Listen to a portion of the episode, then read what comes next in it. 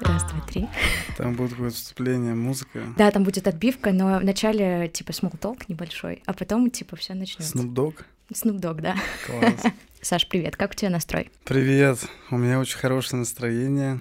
Я только что покушал, утром играл в футбол, поэтому сегодняшний день начался очень продуктивно, и лучше пятницы, наверное, не представить. Что у тебя нового? Ну, я счастлив, я любим, я люблю. Не знаю, когда этот выпуск выйдет, но мы ждем пополнения с Катей. И это вещь, которая питает все возможные процессы. Я поздравляю тебя. Спасибо. Поздравляю Катю. Спасибо. Я думаю, что нужно начинать.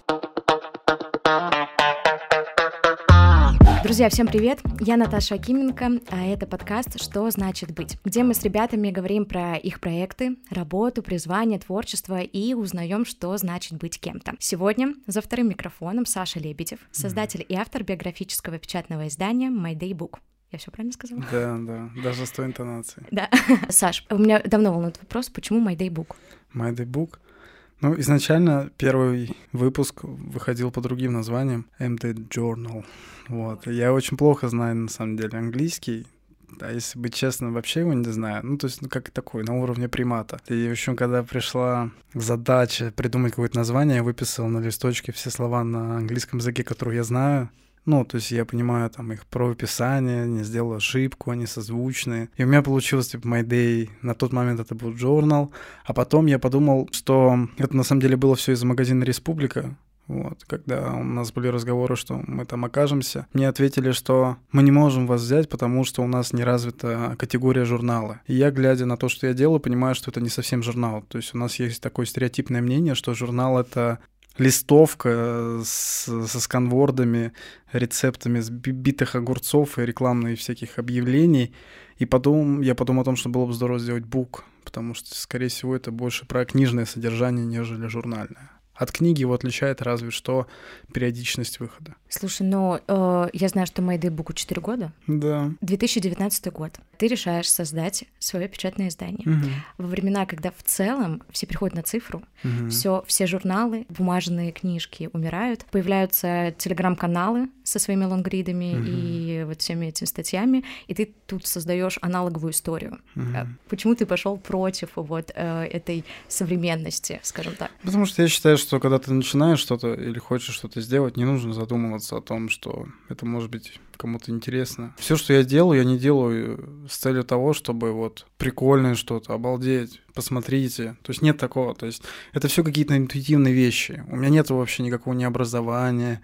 По русскому языку у меня тройка всегда была. Я не умею ставить запятые. У меня очень много орфографических ошибок и так далее. Но я считаю, что все циклично. Условно, если это было когда-то интересно, то время имеет свойство повторяться. Если кто-то переходит там, на цифровой формат, это очень здорово, потому что ок- остается меньше людей, которые делают печать, соответственно, если ты э, там в какой-то момент вклиниваешься во всю эту историю, то, допустим, там есть список из 10 людей, которые делают что-то на печати. Я становлюсь одиннадцатым в какой-то момент. И даже если я ничего не буду делать, список сокращается, и я приближаюсь к тройке финалистов. И так получилось с My Day Book. То есть, условно, на тот момент, когда это все начиналось, было много печатных изданий. Я сейчас говорю не про все журналы, а про там, субкультуру, ну, в общем, про формат, который там вещает в подобном виде.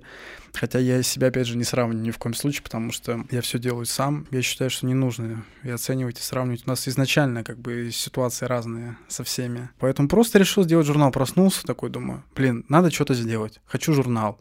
А я сторонник того, что, условно, если тебе приходит какая-то идея в голову, я такой человек очень плавающий и очень крайне неорганизованный, я считаю, что нужно себя как-то фиксировать. Я выложил на тот момент в Инстаграм просто картинку, что «Йо-йо-йо, всем привет, я сделаю журнал», и он выйдет там через три месяца. Понятия не имею, про что журнал, про кого, как он будет называться, но сразу понял, что это будет черно-белая история, потому что первый выпуск я фотографировал сам. И когда ты фотографируешь человека, все всегда говорят комментарий, меня не нужно фотографировать, я говорю про свою, допустим, ситуацию, не нужно фотографировать снизу, потому что у меня большие щеки, или там, допустим, сфотографируй меня в профи, потому что у меня красивый нос, или там, не знаю, у меня прыщ вскочил, давай я там уйду в затенение какое-то. А когда ты фотографируешь людей в черном-белом цвете, все, в принципе, симпатичные, и не нужно ничего ретушировать, и таким образом получилась вот эта стилистика, которая, как мне кажется, имеет какую-то отличительную особенность от всех остальных. Помимо всего остального.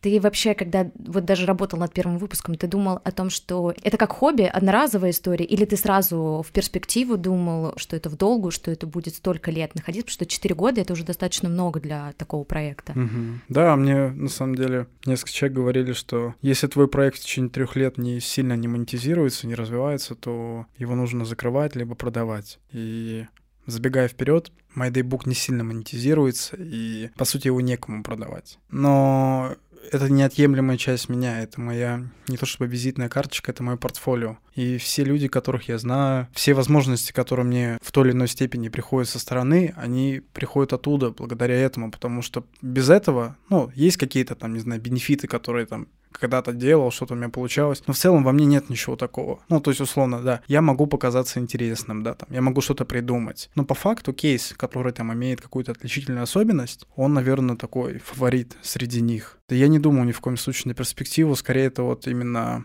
история с подстегиванием самого себя, вот этот пост, условно, там дают реакцию 5 человек, такой думаешь, блин, 5 человек уже есть, класс, давай что-нибудь сделаем, и все. Я ни в коем случае не думаю. Я до этого занимался вообще вещами, у меня был магазин, и я помню, он такой был подвальное помещение, я просто лежал там на диване и писал этот журнал с миллионом ошибок, с кучей проблем, причем у нас была очень забавная ситуация. Я за две недели до сдачи в печать первого выпуска узнал, что верстка делается не в Word. То есть, ну, типа, вот это мое познание, как бы я вообще понятия не имел, как все это делается. Печатались мы на тот момент в Беларуси. И потом мне, кто-то говорит, а вы будете делать презентацию? Я такой думаю, блин, точно, презентация. И я просто за пять дней до презентации пошел к ребятам, там, знакомый магазин, Пюрхайп на Цветном бульваре. Я говорю, парни, нужно сделать презентацию класс, давай сделаем. Все, презентация была в субботу, мы сделали какую-то там программу, музыкальную часть, какие-то гости и так далее, то есть там порядка, там, не знаю, 150 человек пришло. А выпуск выезжал с Минска в пятницу, и машина, на которой все это везлось,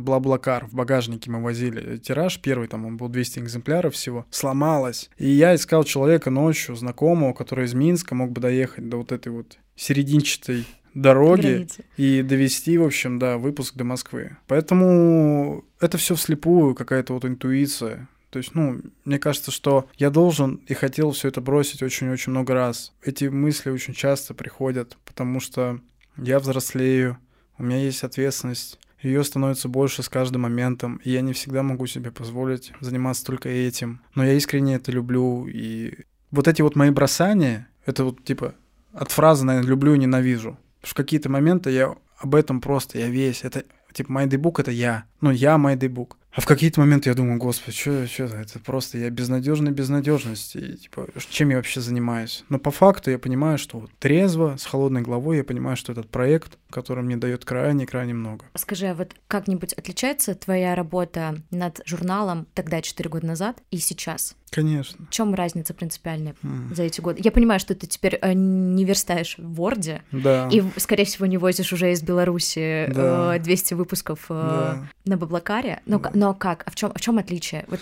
сильно изменились твои какие-то обязанности? Может быть, подход сильно изменился? Подход изменился, в первую очередь, в том, что я никуда не спешу, что я уверен в себе и в том, что я делаю. Я уверен, что, допустим, сейчас плохо работают социальные сети. Допустим, там в какой-то момент, там на полгода MyDaybook выпал вообще как бы из поля зрения. Ну, по сути, то есть мы ничего не делали вообще, выпуск не выпускали. Последний год как бы вот он был без выпуска. То есть выпуск выходил в прошлом году весной, то есть это было очень давно. Но на то есть ряд причин, как бы их все знают. И в первую очередь, да, есть уверенность, что я выложу, в любом случае, как бы люди в какой-то степени это ждут, это поддержат. Это в этом я уверен. Вот это появилось. А в плане какой-то вот профессионализма у меня его нету, потому что это бездонная ниша. Каждый раз я нахожу какие-то новые для себя вещи. Бумага какая-то, производство, я могу торговаться. Плюс появляются такие инструменты, как реклама. То есть, допустим, на четвертом выпуске мы продали первую рекламу.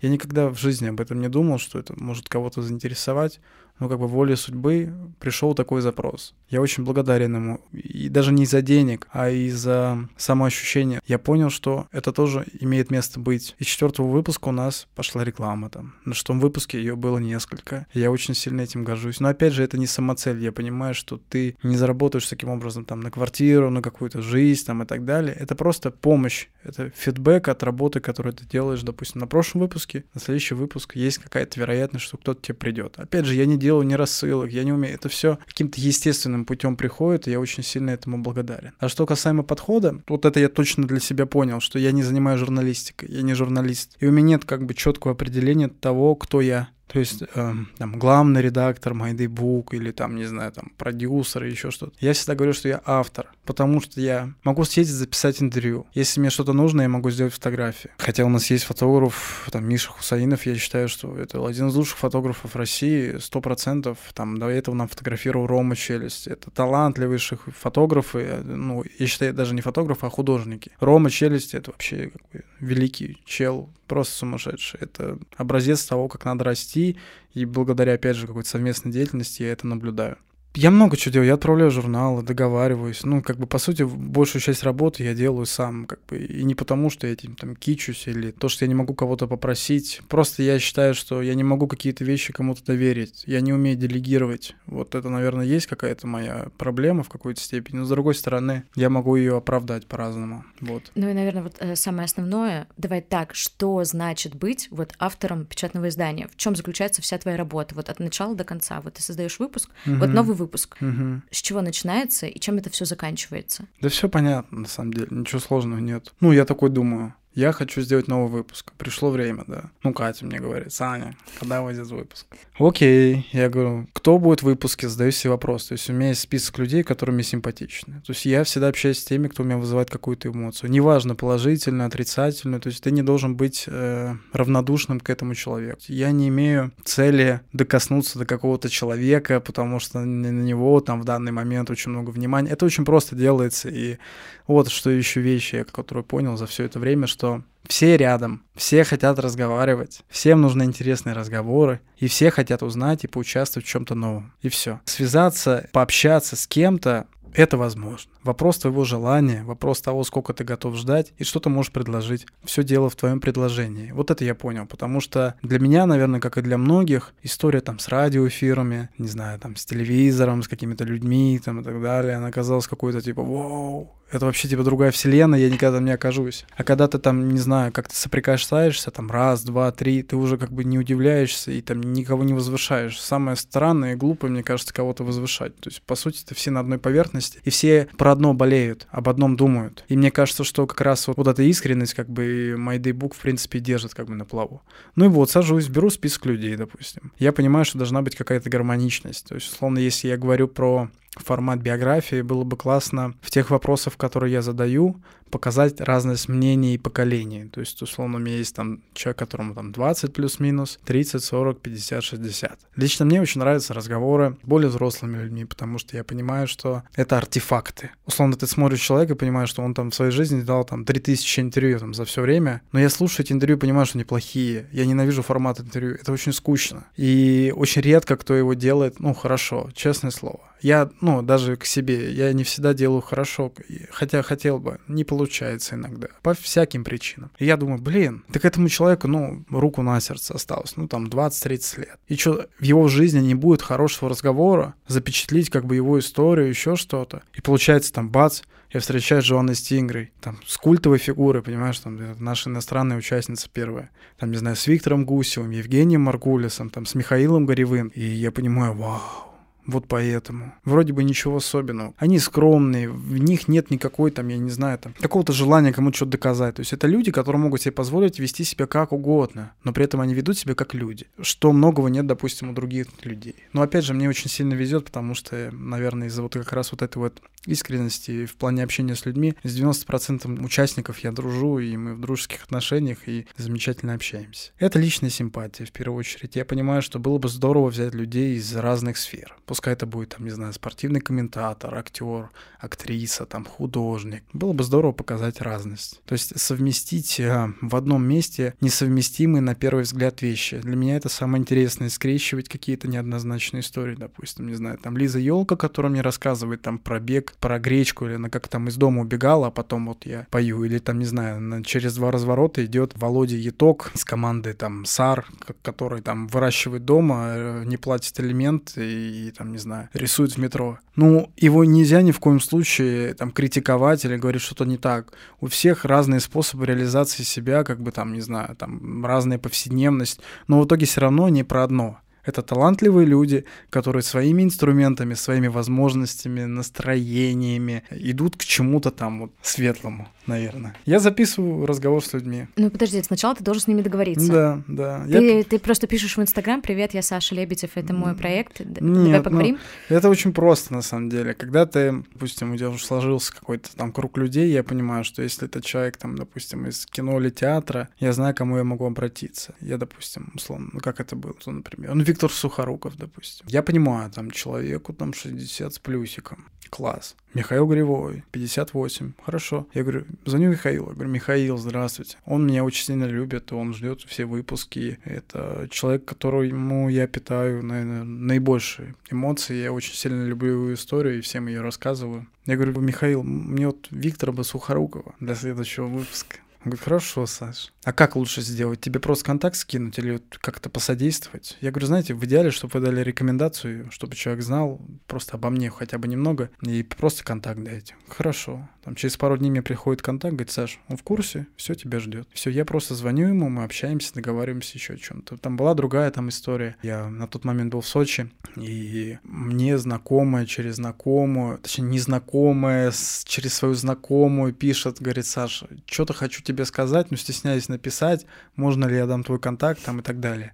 Я говорю, да, конечно. И она дает мне контакт, говорит, у меня есть подруга, она приезжает э, в Питер, мне кажется, что она тебе было бы интересно пообщаться. Я говорю, а что за подруга? Она говорит, Джоан Стингрей. Я говорю, я понятия не имею вообще, кто это. А потом смотрю, ну, господи, я завтра приеду. Я там через пару дней поехал в Питер, встретился с Джоанной. Или я послушал новый альбом, там, Бульвара Депо два года назад, хотя до этого никогда его не слушал, мне очень сильно понравился. Я думаю, блин, а кто же мог меня бы с ним связать? Я такой, Артур Крим. Они вместе из Уфы, вместе там росли. Mm-hmm. Я говорю, Артур, очень нужен депо. А депо, чтобы вы понимали, отказывается от Дудя, отказывается, там, не знаю, от Познера, там, от что было дальше. То есть человек максимально замкнут и участвует лишь в том, что как бы ему близко там по эмоции или по какой-то рекомендации. И он говорит, да, конечно, давай приезжай. И я лечу в Питер, это было как раз э, в карантин, и очень сильно меня как-то эмоционально вдохновило. Поэтому все зависит от каждого из нас, кто принимал участие. То есть каждый связан с каждым, и каждый человек, если ты к нему относишься достойно и правильно, то он в любом случае будет рад тебя поддержать и помочь. Так у меня и получается. Блин, мне все равно кажется, все это работает, потому что это ты такой. Нет, мне кажется, что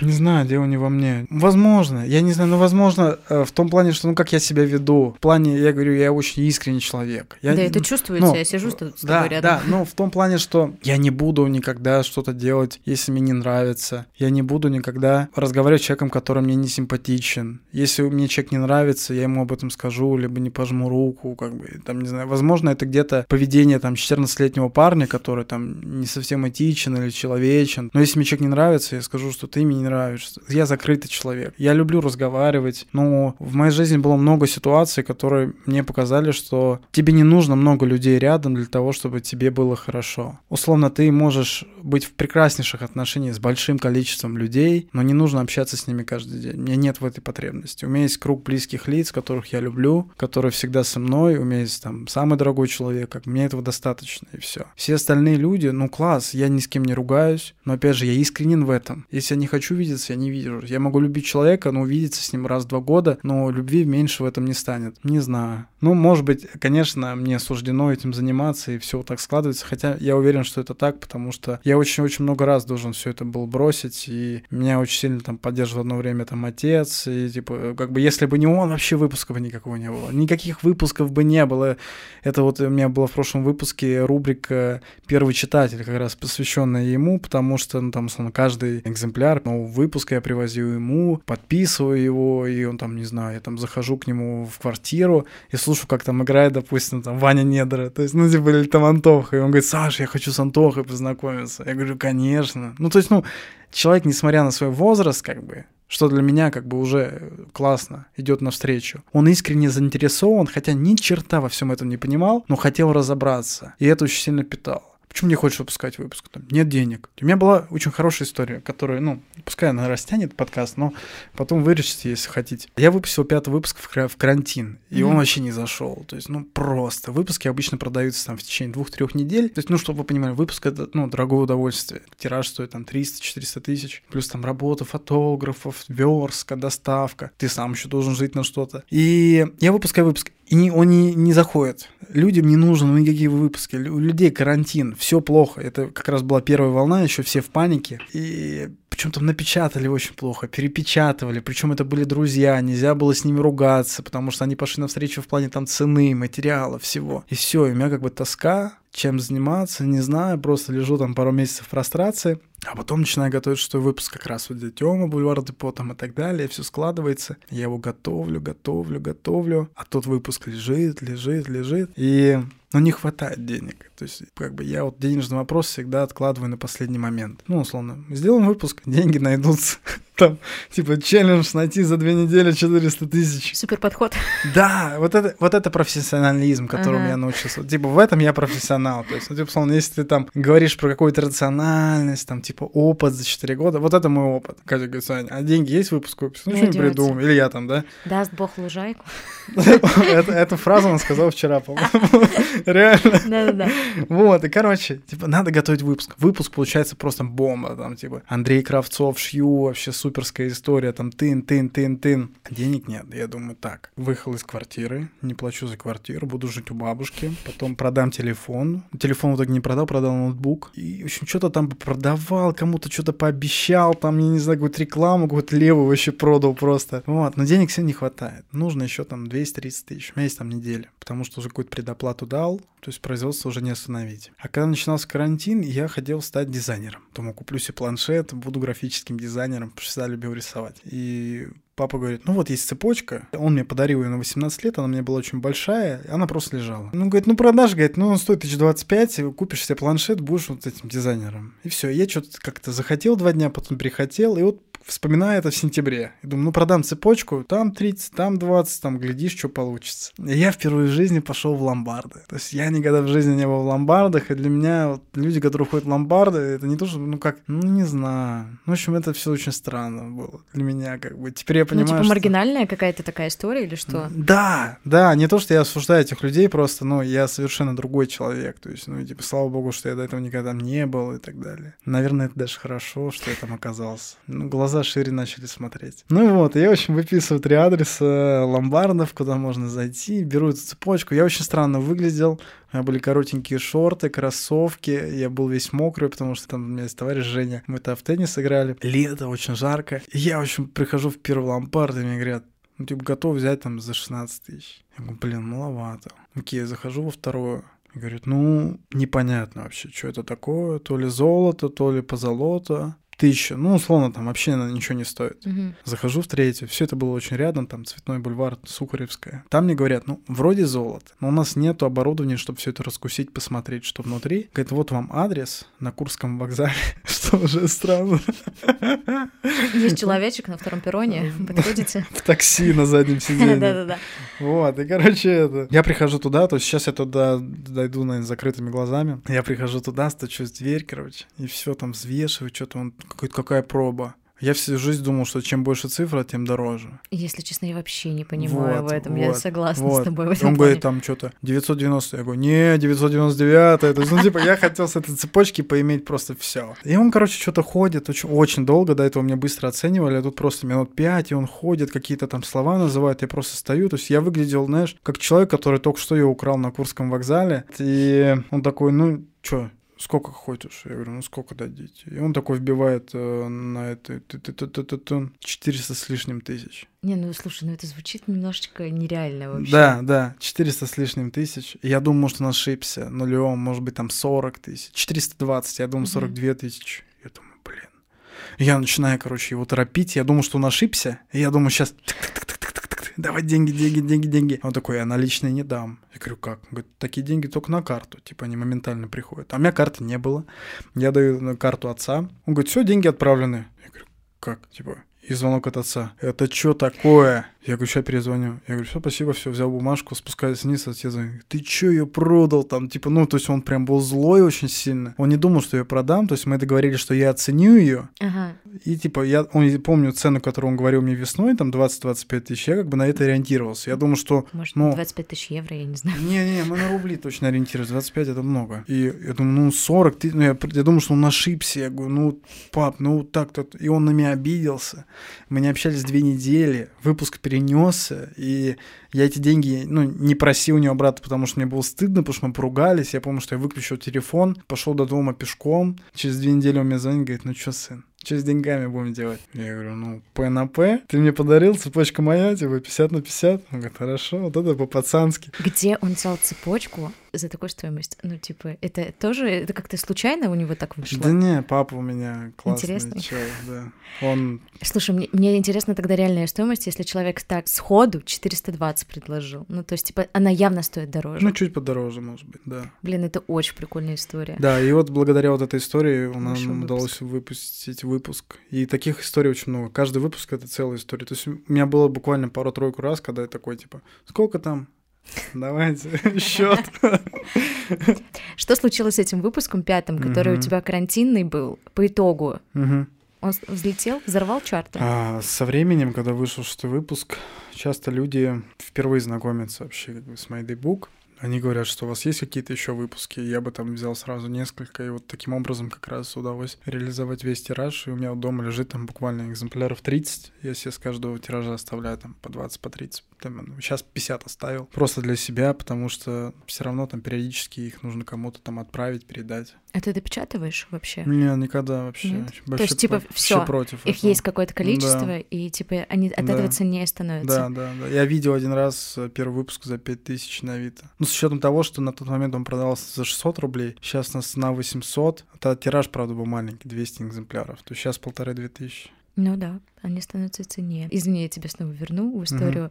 Ты составляешь список, разговариваешь с этими людьми. Что дальше после разговора? Ты их записываешь вообще на аудио На и потом телефона. расшифровываешь? На диктофон телефона, Ага. да. И первый выпуск я почти сам весь расшифровывал. И это была просто кознь. Я понял, что это великие люди, которые этим занимаются. И, вот- и потом я понял, что можно таким людям обращаться. И сейчас просто отправляю на расшифровку. Люди это расшифровывают, я правлю текст. То есть очень редко, когда человек разговаривает хорошо. это Это редкость. абсолютно точно. Все, что мы говорим, кстати, я вот обратила внимание, когда мы разговариваем, и если это переложить просто в текстовый формат, то, что ты делаешь Мгм. обычно, ну это же просто ужас. Мы разговариваем супер коряво. Мне А, кажется, ре- что наш разговор хороший. Твоя речь, кстати, отличная. Скажу тебе, ты говоришь прям согласованными предложениями от начала до конца. Я дрессированный. Я очень сильно как бы самокритичен в этом плане. И когда я куда-то хожу, ну, выхожу куда-то. У тебя есть репетиции какие-то? Нет, к микрофону, ну там типа, не знаю, там на радио или что-то там, какой-то подкаст, или там сам даже просто иногда ставлю. Даже вот свои интервью я переслушиваю, которые я общаюсь.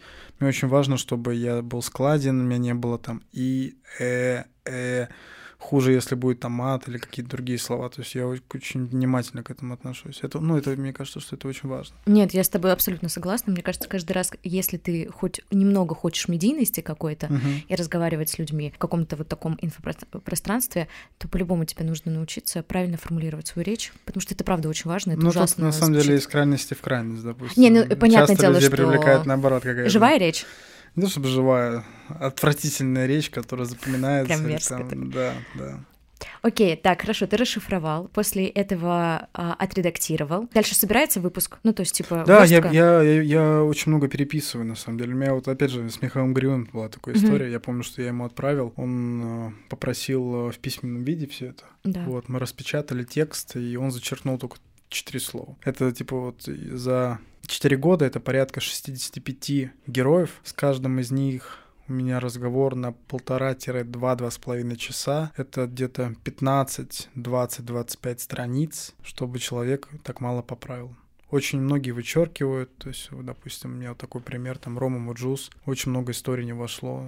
Я считаю, что это худшее интервью, которое, о, точнее, лучшее интервью, которое стало худшим. Только потому, что, условно, у человека есть какой-то прообраз, от которого он не хочет отходить. Я очень надеюсь, что рано или поздно, как бы, это там будет опубликовано. И много вообще, на самом деле, не опубликованных А интервью. Сколько? Мне просто интересна цифра. Вы- Сколько? Ну, штук 8, Штук 8 да. лежит. Это можно отдельный спецвыпуск э, Сто процентов, да. К сожалению, да. Причем Мгм. там есть очень хорошее интервью. Не думаешь насчет десятого, ну, типа, юбилейный сделать? Я не могу себе позволить. А. Это плохо закончится. Все, я поняла.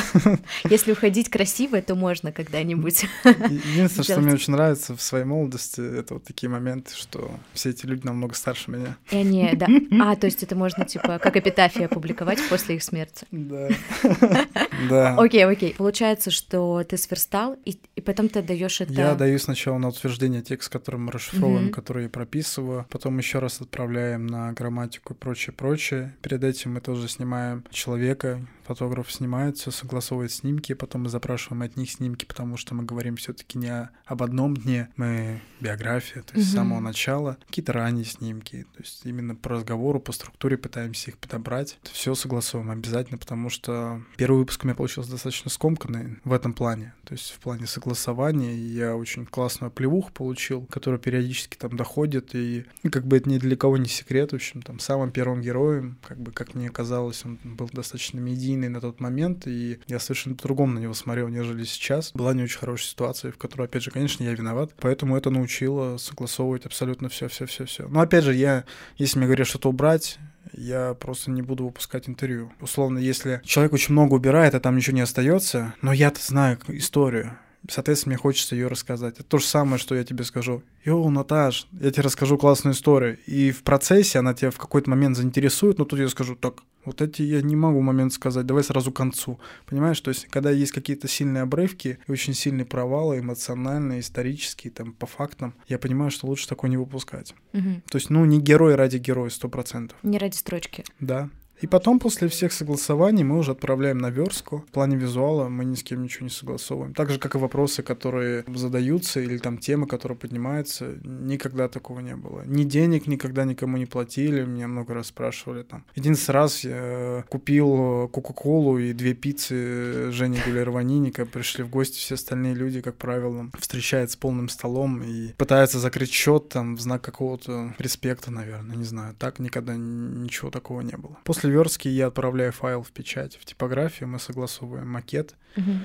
а, они печатают первый экземпляр, мы его смотрим и после этого согласуем тираж, соответственно. Как только тебя напечатали, вот у тебя появляются вот эти издания, что ты с ними дальше делаешь? Главное не допустить, чтобы они оказались дома. Почему? Потому что это будет тяжело потом оттуда убрать, потому что полторы тысячи экземпляров — это полторы тонны. Точно, у тебя же очень Да. большое Один издание. выпуск весит 780 грамм, а с упаковкой 800. Соответственно, это полторы тонны, это очень тяжело.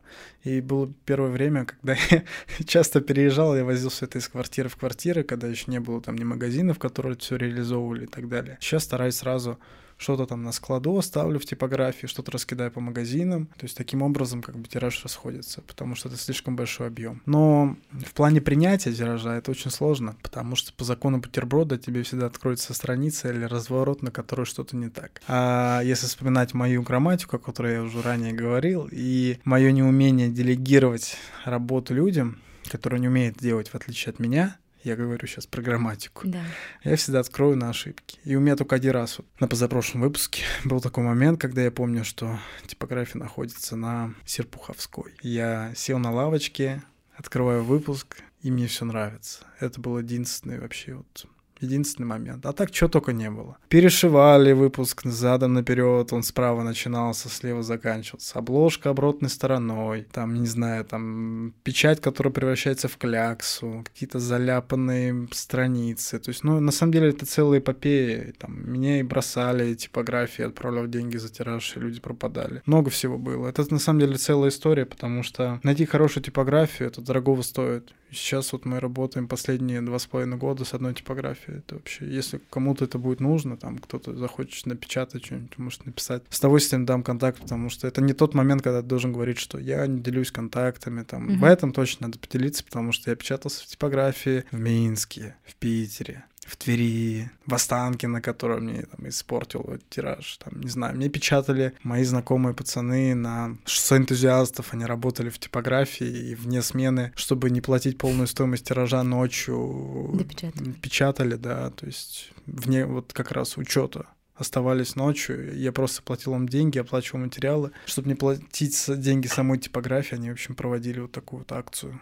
В общем, ну, как бы приходится как-то крутиться, потому что я понимаю, что, условно, если ты кладешь сумму, которую тебе называют, и с ней что-то случается, или ты еще и не получаешь то, что ты просил, то это крайне печально. Саша, у меня остался самый главный тебе вопрос. Угу. Финальный. Я хотела узнать, что значит быть Сашей Лебедевым? Ну, сто процентов это сложно. Я считаю себя сложным человеком. Мне самому с собой сложно, честное слово, искренне. Почему? Могу предвзято относиться к кому-то, могу что-то недооценивать или переоценивать. Я очень вспыльчивый человек, при этом очень добрый человек. Я никогда не обману, при этом могу схитрить. Я искренне во всем, что я делаю. Даже если я сделаю что-то не так, я искренне этого не хотел бы или хотел бы. Я сделаю это искренне.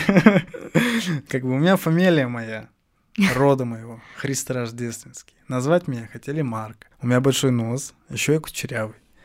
Поэтому в какой-то степени я могу оправдаться этим. Каково это быть? Как минимум интересно, потому что, несмотря на мой юный возраст, а мне 25 лет, только через 3 месяца мне исполнится 26. Я много чего повидал и почувствовал. Я много переезжал, я жил в Питере, я жил в Берлине. Я сидел в тюрьме в Тель-Авиве. Мне кажется, все да. твои истории жизни, это да. нужно делать серию подкастов. Да. Я думаю, тебе нужно этим да. заняться. Да, у меня 9 сводных братьев и сестер. У меня есть мама, папа, сестра родная. Еще сестра, брат. Сестра. Еще да, сестра, да, сестра, брат. Да. У меня есть Катя, у меня есть Плюша, у нас будет ребенок. У меня есть много людей, которые меня любят и которых я люблю. Это интересно, потому что каждый мой день, он чем-то наполнен. И если бы мне, маленькому, кто-то бы сказал, что я буду жить вот так вот, я бы не поверил и был бы счастлив. Поэтому я считаю, что быть Сашей Лебедевым интересно, счастливо в каждом дне. И очень-очень сложно потому что разговор с собой, он самый сложный. И быть в этом теле очень сложно. А в этой голове тем более, потому что моя голова покоя не дает, и я очень часто, не то чтобы мучаюсь, но переживаю многие вещи крайне-крайне остро. Но я счастлив, что я Саша Лебедев. Сто процентов. Блин, слова в самое сердце. Саша, спасибо тебе большое за этот разговор. Кайф, спасибо. Друзья, в описании к этому подкасту будет ссылка на телеграм-канал «Что значит быть», где будут контакты и ссылки на соцсети My Day Book и самого Саши. Обязательно подписывайтесь. На момент записи этого выпуска совсем скоро у Саши выйдет девятый выпуск. Да. Где его можно будет найти или заказать? Это ко мне вопрос, да? Или я да. должен в Нет, нет, нет, это, это, это, нет, скажи вот прямо сейчас. Класс. Хорошо. А если Москва, то это гараж, музей-гараж, книжный магазин.